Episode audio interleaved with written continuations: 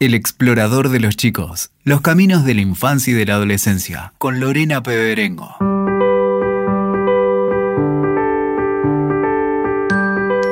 Muy bienvenidos al cuarto episodio del explorador de los chicos. Soy Lorena Peberengo y hoy te invito a bucear en un mar de interrogantes en busca de respuestas que despierta la televisión. Vamos a explorar si ella debe ofrecer contenidos específicos para los chicos, o ofrecer todo, y nada en particular. La televisión, ¿ofrece un espacio para la participación de ellos? ¿Donde puedan contar sus historias, ideas o preocupaciones? ¿Un espacio donde se los escuche? La Convención de los Derechos del Niño destaca la importancia de los medios de comunicación en la emisión de contenidos de interés social y cultural para ellos. Hablar de los derechos de las infancias es atender a lo que los chicos necesitan expresar y también recibir. ¿Están representadas las infancias en la televisión de hoy? Te invito a descubrirlo.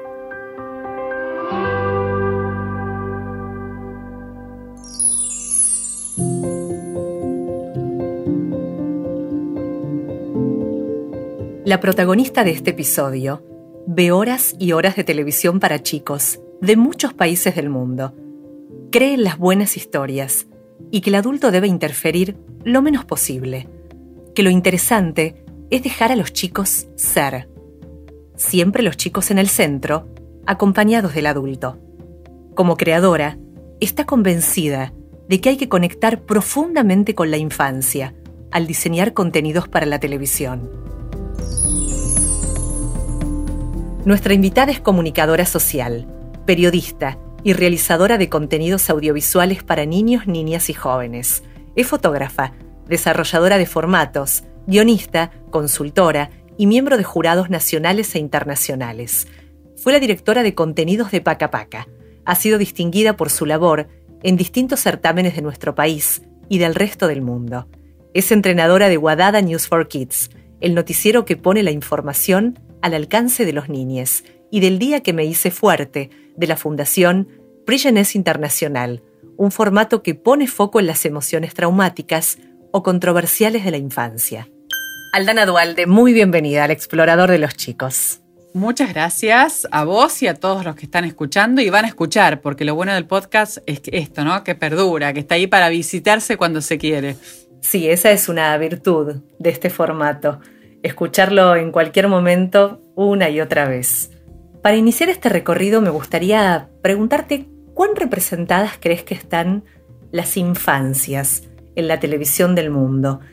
¿Hay suficientes contenidos pensados para ellas? No, yo creo que definitivamente la respuesta es no. Creo que hay intentos más exitosos, menos exitosos, más profundos, responsables, comprometidos, más comerciales, pero creo que estás hablando de una utopía, porque representarlas a todas y, mm, digamos, no olvidarse de ninguna es una imposibilidad que presenta justamente el desafío de no descansar en esa búsqueda de representarlas. Eso es lo hermoso, ¿no? El tratar de representar esta abstracción que son, por un lado, las infancias y esta cosa tan concreta que es cada niño o cada niña o cada niña en particular, ¿no? Entonces, cuando me haces esta pregunta, eh, es muy interesante porque las infancias son como una especie de, territorio inacible, todo el mundo sabe de qué habla y al mismo tiempo faltan definiciones. Creo que representarlas tiene que ver con la definición que haya detrás y creo que esa definición es dinámica, histórica, está siendo atravesada constantemente por circunstancias y conceptos, ¿no? Y contextos. Entonces, no, la respuesta es no están representadas. Eh, lo que sí está representado es una búsqueda de que existan espacios para que las infancias se manifiesten. Y mi búsqueda personal es que se manifiesten de la manera más auténtica posible. Cuando uno se toma el tiempo de compartir con los chicos algún programa de televisión que ellos miran, muchas veces se tiene la sensación de que los contenidos no fueron pensados para ellos, sino para lo que los adultos quieren ver de los chicos y lo que quieren que sean. ¿Vos has vivenciado esto como espectadora? muchísimo y con una incomodidad fatal, porque tengo ya mucha experiencia, un olfato y además realmente me produce alergia, o sea, lo detecto enormemente, pero sabes, mira, hay contenidos en los que se ve a la legua, es decir, se ve primero el deber ser, la corrección, lo políticamente aceptable, esperable, el deseo, la proyección que tiene el adulto por sobre el niño, incluso el niño que se porta mal, la resolución de los conflictos, los conflictos en sí mismo, las fantasías. Pero a mí lo que más, eh, digamos, me molesta, si querés, es cuando hay una pretensión de que el que habla es el niño auténtico y no lo es.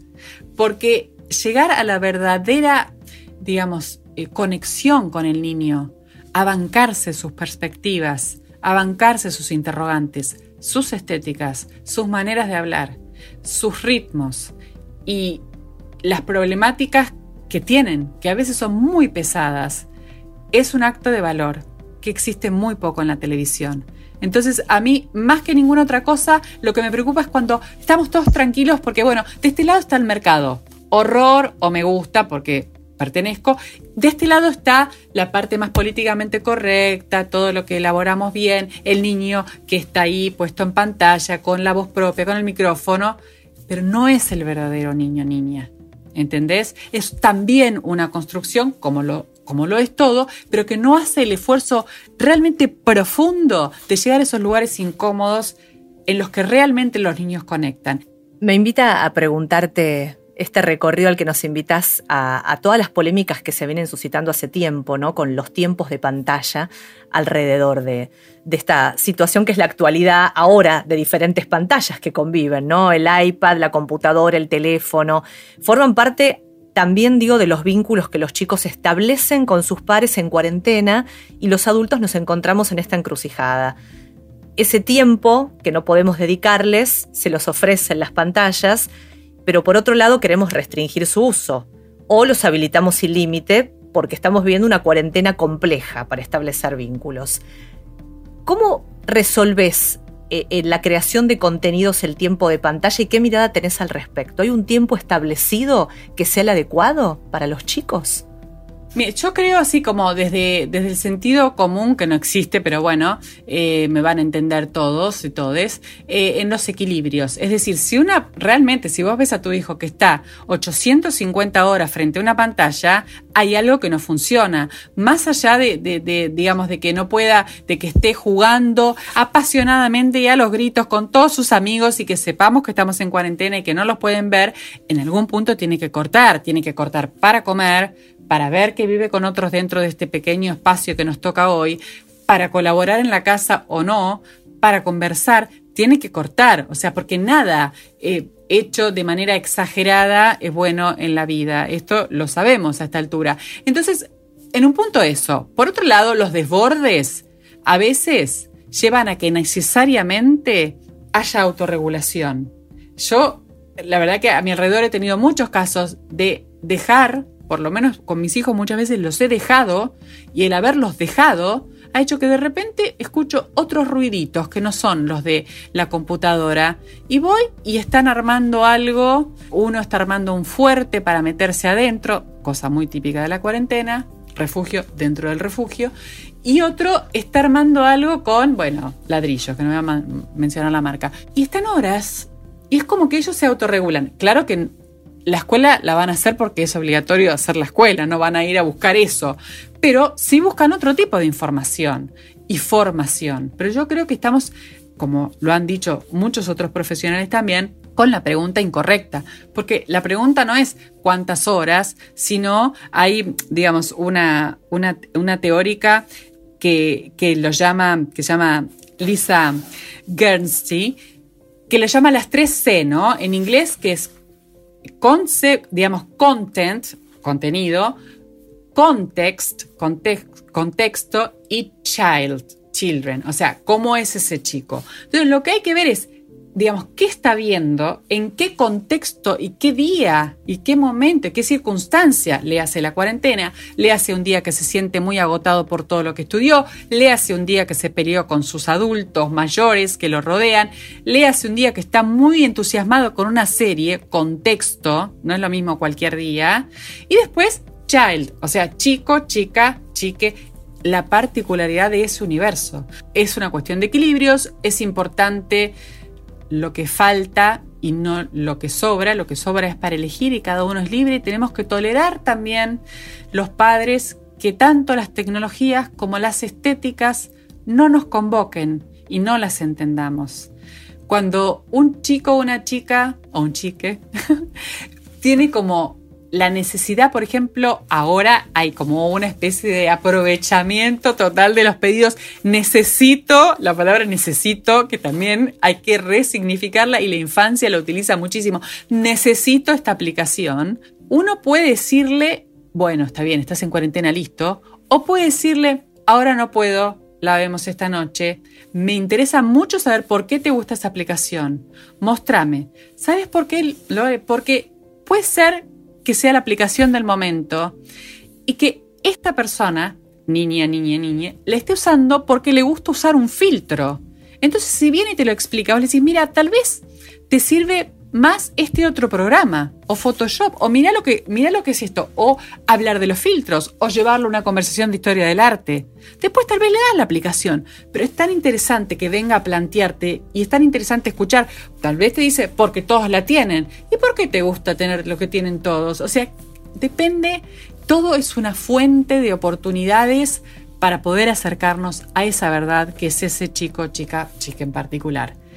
Ese es el, digamos, el approach, el acercamiento que a mí me interesa y desde ahí trabajo también en los contenidos. Es muy difícil, ¿eh? Porque, además porque muchas veces es confuso y uno cree que lo está haciendo, pero no lo está haciendo. ¿Entendés? Hay pocas herramientas, hay poco tiempo de investigación, hay pocos presupuestos, entonces uno, claro, en el momento tiene que salir al ruedo produciendo. Pero si vos lo tenés muy incorporado internamente, al menos te protege de ciertos errores básicos, ¿no? Al escucharte pensaba a, abrir un espacio de escucha ¿no? Y, de interacción con los chicos, que es lo que claramente demandan, tiempo de calidad por parte de los padres, ¿no? que los escuchemos. Y, y, al pensar los contenidos como vos los trabajás, es también observarlos, ponerlos en este centro de la escena, ¿no? Como siempre proponés, los niños en el centro. Sí, los niños en el centro, que es una filosofía, digamos, em, creada o, realmente modelada hace mucho tiempo por Jan Willenbult, que es uno de los revolucionarios de la televisión, para no mencionarlo a él en particular, que es de los Países Bajos y que tiene esta teoría, eh, podemos mencionar otros ejemplos del mundo que son enriquecedores en este sentido, como el, digamos, el de mm, Noruega, porque Noruega, que era como la hermana pobre de Suecia, en algún punto eh, Suecia que venía muy a la, digamos, a la vanguardia en el campo de la educación, empezó a hacer una televisión diferente y muy, digamos, novedosa, disruptiva, valiente, despojada de prejuicios, como es esa, digamos, esa identidad, ese pueblo, y de alguna manera todos los países nórdicos fueron contagiados por esa energía. Pero Noruega dijo, bueno, vamos a hacer lo propio. Y tuvo varios recorridos que fueron interesantes. Primero, la independencia absoluta. O sea, televisión pública totalmente independiente, con sus propias categorías y con sus propias búsquedas. Segundo, esta escuela, digamos, que le venía de la hermana mayor. Pero además estaban muy concentrados en una cosa que eh, un, amigo muy sabio que se llama Kale First, que es justamente de Noruega, impuso en esa hora de televisión pública que es, no importa lo exitoso que sea este formato, cada tres años se renueva, muere y se hace otra cosa. Eso desarrolló durante los años, porque esto viene desde el principio de la televisión, una gimnasia en la creatividad y en el pensar todo de cero que no sabes lo valioso que es. No tiene que ver con la no continuidad, tiene que ver, hasta aquí llegamos con esto, rompemos y hacemos otra cosa con lo aprendido, con lo ganado, pero no nos apoltronamos en eso que funciona por siglos. Esa creatividad constante que obligaba a que eso fue en su momento, ¿no? Después él se retiró. El momento en que se retira es donde nace el primer canal para chicos noruego, ¿sí? Que se llamó Super y que justamente lo que hace es eh, abrir el panorama a que todos estos formatos estallen con un, además, un programa que fue muy icónico, que se llamó y que se parece a Magazine for Fine en muchas cuestiones, que se llamó el Super Show de los niños, ¿no? Es difícil la traducción, pero eh, fue que realmente, ¿qué hizo? Dio vuelta todo y eran todos los niños, actuaban de adultos y sometían a los adultos a los mismos sometimientos que los adultos los sometían a ellos y a ellas. Era desopilante, absolutamente en clave de humor, pero claro, era totalmente diferente a la escuela anglosajona, norteamericana, o de la BBC, o de Teletubbies, o de Plaza de Sésamo. Era otra cosa, completamente diferente. Y marcó un antes y un después. Y ahí es donde empiezan a aparecer preguntas como, ¿cómo, cómo trazamos la identidad, digamos, de este continente en contenidos? Y para mí, la respuesta tiene que ver con no hacerlo de manera obvia es decir, yo no quiero hacer un producto para hacer eh, folclore. Quiero hacer un producto y si el folclore entra, genial. Y si lo hago desde lo que yo soy, va a ser auténtico. Lo verdadero es universal. Cuanto más rica sea la diversidad cultural, de estética, es mejor. Pero si yo le inyecto a propósito a lo, a lo, bueno, no podemos decir marcas, pero digamos que pongo el niño representante de cada cultura y viene el niño del norte y es el niño del norte, no hago más que retroalimentar estereotipos. Entonces me parece que es la oportunidad justamente para romper con eso, porque de repente el niño del norte se siente identificado también con otras cosas.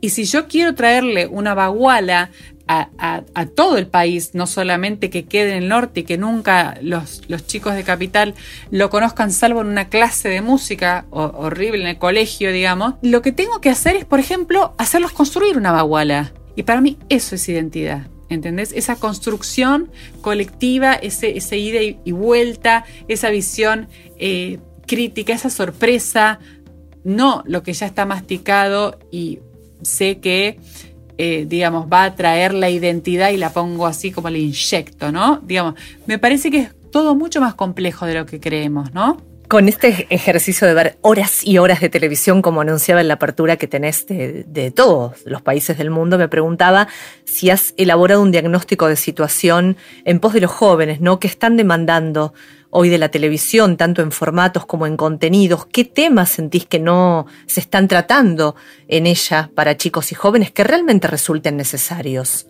Bueno, para mí em, los temas más dolorosos se rechazan, es decir, la muerte, por ejemplo, es un tema que aparece muy, muy poco. En los adolescentes, eh, el suicidio, por ejemplo, aparece muy poco. Las noticias aparecen muy poco. En este momento en particular es una foto muy especial porque todos ahora nos acordamos que hay que decirles a los chicos y que hay que comunicarles las noticias, pero los chicos demandan información más allá del COVID-19, o sea, constantemente están tratando de decodificar y no hay ningún ámbito que los interpele de manera seria, que los tenga como voz, como fuente, como, como realmente como co-constructor de esa noticia y como receptor en cuanto que esté contado sin dar por sentado que va a haber términos que conoce, que va a haber procesos históricos que conoce. Si yo le digo hoy a, un adolescente, bueno, porque el dólar algún día era el 1 a 1 igual que el peso, le tengo que explicar un poco más, si no esa noticia no le puede llegar. ¿Entendés? Entonces es un trabajo de espiral que va recorriendo y que para cada noticia tardas un montón y por eso la práctica de estar constantemente produciendo noticias para niños, niñas y adolescentes es muy importante porque la noticia del día no se explica ese día, se explica como, como punta de iceberg de toda una construcción que uno viene haciendo con la práctica de recepción de noticias específicas para este público tan particular. En Alemania hay un un programa que justamente se, se, dedicó, es un programa clásico que responde preguntas, que, chequea cosas de la realidad con un conductor que es muy empático y que en este caso, eh, Checker Toby se llama, de una televisión pública, se realiza en Múnich, pero es de Alemania, eh, se mete con el tema de la muerte, con preescolares, o sea, desde preescolares a los chicos más chiquitos y trabaja con niños a los que se le murieron los padres en una institución, va a una casa de entierros y funerales, pasa por el tema religioso y los rituales de despedida, habla con una persona que va a morir, y estamos hablando de preescolares. Y la manera en que esto se hizo y por qué no resulta tan chocante cuando uno lo ve es doloroso, pero uno lo atraviesa, es porque hay atrás mucho trabajo, mucho, mucha tradición de animarse a tocar estos temas y mucha investigación. Y, y se hace con un equipo de muchas cabezas pensando cómo aproximarse a estos temas, con mucha delicadeza y sin miedo. Sin miedo. ¿Por qué sin miedo te digo, Lore? Porque si el adulto tiene derecho a ver un western, a ver un drama, a ver una comedia y reírse, un drama y llorar. Si vos vas al cine a ver una romántica y no te emocionás, y no tenés mariposas en el estómago, o un drama y no llorás, estás desilusionado, porque te defrauda el contrato de lectura de ese texto, porque no salís satisfecho. a la infancia le pasa lo mismo. ¿Por qué no va a poder llorar frente a la pantalla un chico? Ahora, como, como emisora te lo tenés que bancar, porque van a venir las cartas de los padres protestando que, que lo pones en peligro, que la violencia, cuando el niño en realidad no está, niño, niña, niña, ¿no? Pero digo, no está solo frente a la pantalla y nada más por más horas que esté. Está caminando por las calles, yendo a un colegio, digo, en un contexto, eh, digamos, general, por supuesto hay excepciones, pero está en la calle, en la familia, con la familia, con la escuela, con sus pares, en sus clubs y en las pantallas. O sea que por ahí, en todos estos lugares, no habló de la muerte y la pantalla se lo da. Entonces, qué importante que es que alguien responda a algo que es obvio que el niño o la niña quiere saber, que es de qué va la muerte. ¿Entendés? Entonces puede llegar a llorar. ¿Y qué? ¿Por qué tenemos miedo a que llore? ¿Por qué la televisión tiene que ser el super mega entretenimiento o la educación. Y no puede ser tocar esos puntos neurálgicos cuando se hace desde una estructura responsable, ¿no? Y donde se hace estéticamente, con una calidad, digamos, eh, eh, de excelencia y donde realmente se cuida el mensaje. Ahora en el Prix que es mi lugar de formación, que es este festival en Alemania que se hace cada dos años, en, en Múnich justamente, uno de los finalistas es un programa de filosofía japonés de la televisión japonesa, eh, que, tiene una tradición enorme eh, en, éxitos absolutos, de una estética muy particular, pero mira de qué trata. ¿Por qué es embarazosa la desnudez? Es un programa de filosofía. ¿Pero qué toma la desnudez? me muero de ganas de verlo, no lo vi todavía, lo voy a ver, todos los que estemos anotados en el Pillones vamos a poder ver, juzgar, votar y así se va construyendo este magma de conocimiento. Es que somos como los médicos, todo el tiempo tenemos que estar estudiando. Esto no es una cosa que se instala, ¿entendés?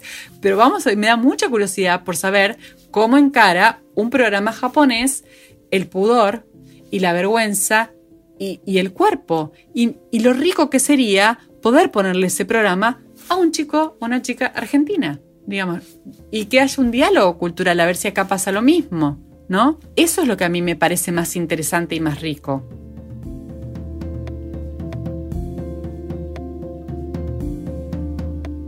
Concluyendo este episodio, quisiera preguntarte, ya evocando tu infancia, si recordás algún programa inolvidable de la televisión que hoy, al recuperarlo, dirías, este programa me representó cuando era chica. Tengo varios programas, pero digamos, desde la animación Heidi sin duda, sin duda Heidi, o sea, a ver, primero por la libertad, por el cambio, por esta, por esta soledad de una nena frente a un abuelo con el que finalmente entra en contacto, eh, por la mm, mirada de alguna manera idealista que tiene del mundo Heidi y, la, este contacto muy, muy natural de, la nada misma, ¿no? Del cuerpo, el pasto, lo sencillo, la cama de, que le hace el abuelo y este vencer barreras tan particulares de, de, una persona que parece inaccesible y es mucho más accesible que todas otras que parece que, que están como al alcance de la mano y no lo están. Entonces, esa cosa más auténtica y esa resistencia que uno tiene que vencer y esa vida dificultosa que tenía Heidi a mí me identificaba muy profundamente. Y la verdad que, que sí. La otra era Familia Ingalls, que ahora en perspectiva lo veo como muy conservador, muy, pero también me gustaba la reproducción de época, me fascinaba, obviamente, Laura. Em, y, me pareció, bueno, y la tercera es la mujer biónica, ¿no? A medida que iba creciendo, se iba poniendo más, más fuerte la cosa. Eh, pero en todos lo que veo son mujeres fuertes, por empezar. Creo que me marcaron muy profundamente. Hay un ejercicio que hacemos que es tratar de, eh, sin, saber nada, pensar en el personaje que nos identifica, poner tres características eh, que tenía ese personaje y después mirarnos y darnos cuenta que sí, que somos nosotras y que tenemos esas características. Y eso nos da cuenta de lo importante que es la televisión para la infancia y cómo forma identidades, sensibilidades, estéticas, eh, la posibilidad de diálogo, la posibilidad del pensamiento crítico, la posibilidad del trabajo en equipo, em, la, identidad, el verme y decir, soy yo no soy yo, me identifico no me identifico, sufro, la capacidad de proyectar y de sufrir, de transitar traumas y dramas. Hay otro proyecto que se llama Strong Stories, en el que también formo parte y formé parte del formato y que fue muy enriquecedor, que tiene que ver con la resiliencia, que cuenta anécdotas reales de adultos que las pasamos a relatos y las ficcionalizamos. O sea, son historias reales eh, hechas ficción de todo el mundo. Y los conflictos son universales y tenemos situaciones desde, obviamente, chicos del divorcio eh, que están en el medio de situaciones de padres que se pelean, hasta una niña que se sube a un árbol y que no sabe cómo bajar. Porque son todas metáforas de problemas que los chicos tienen muy concretamente y que son un mundo para resolver eh, y que después nos sirven toda la vida, porque si vos te subiste a un árbol y no pudiste bajar y después pudiste bajar y nadie te ayudó, eso lo tenés adentro, que se llama resiliencia, que es buscar tus recursos desconocidos y sacarlos a flote cuando necesitas sobrevivir que si vos lo ves en la infancia, te acorta un camino, porque ves, o sea, por eso funcionan los dramas, las novelas, porque nos permiten transitar aquellos dolores que de alguna forma nos preparan y nos ponen en situación y, nos interpelan y nos permiten esa, esa amplitud y esa fe y esa esperanza de sentir que tenemos recursos, por más pobres que seamos en la situación más vulnerable, tenemos recursos y las historias, como los clásicos cuentos, nos permiten atravesar eso. Entonces, en este sentido, este ejercicio fue muy interesante porque fue poner al niño en el centro, sí, esto puedo decirlo que sí, porque siguió ese método, pero también tomar a televisión ya no solamente como entretenimiento, como educación, sino como tránsito terapéutico también. En tantas casas y familias que falta esta posibilidad de conectarse con lo doloroso, lo desafiante de verdad, no que le pasa a un otro, o sea, un niño de verdad. Y no importa que sea una superproducción o que sea una producción de dos mangos con 50, si la historia está bien contada y si el punto de vista es real. Finalmente, me gustaría conocer qué has aprendido de los chicos y de los jóvenes en estos años de ver tanta televisión para ellos como jurado y como creadora de contenidos. Lo que aprendí es eh, a ser más libre, a ser más independiente, a tener menos miedo al ridículo, em, a tener menos miedo a equivocarme, a, probar, digamos, cosas, a, no sentirme, digamos, eh, tan sola. Eh, digamos, a mí el diálogo con, un chico una chica un adolescente me enriquece profundamente, siempre me emociona, me, conmueve, me mueve, me, moviliza, te lo cuento y me movilizo. Es como, es un mundo privilegiado. Es, es como, y no estoy idealizando y no estoy romantizando, ¿eh? porque, digamos, te encontrás con respuestas tremendas. Yo he dado clases en colegios en donde voy con unos materiales increíbles y por ahí son padres adolescentes y hay embarazadas ahí de 14 años en mi auditorio y un poco más que no me tiran con un tomate. Y es lo que me han enseñado es la flexibilidad que tengo que tener para darme cuenta con qué público estoy hablando y rápidamente virar y ver, poder reconocer qué tiene el otro que me puede resonar y qué tengo yo que puedo resonar en el otro. La empatía es lo que más me han demostrado, que siendo una persona mucho mayor puedo generar un, espacio de comunicación profunda y humana, esa sensación que te dan los, los, chicos y chicas porque realmente te van a decir lo que sienten y lo que piensan, en el mejor de los casos, por supuesto hay chicos inhibidos, tímidos, pero justamente presentan otro tipo de desafío, pero donde vos le encontrás la llave, y respetás ese tempo, ese ritmo, esa personalidad, ese mundo único, es un diálogo de una humanidad tan profunda y tan rica que eh, quedarte a vivir ahí.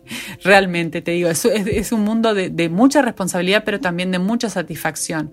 Son una lección permanente acerca de lo que es lo importante en la vida.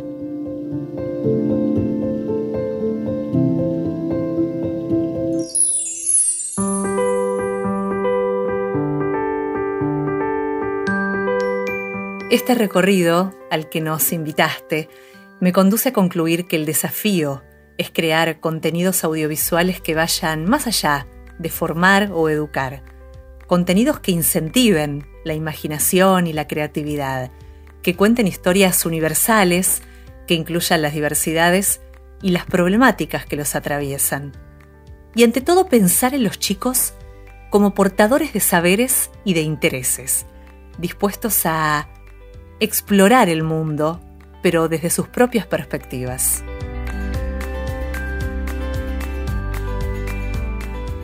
Gracias, Aldena Dualde, por invitarnos a, pensar los contenidos para chicos desde el lugar que realmente ellos merecen, ¿no? Dejándolos ser. Gracias por, por, hacerte eco un poco de, esta, de esta manera de ver las cosas. Sé que a vos te importa mucho, que sos absolutamente comprometida con tu trabajo y con la infancia muy especialmente. Así que nada, somos dos, seguro que somos muchos y muchas y está buenísimo. Y cuanto más seamos, más perspectivas y más puntos de vista y más debate haya, mejor vamos a hacerlo. Así que bienvenidos al debate. Muchas gracias por este espacio será hasta cualquier momento. Así nos despedimos y los esperamos en el próximo episodio del Explorador de los Chicos, que será muy pronto. Hasta entonces.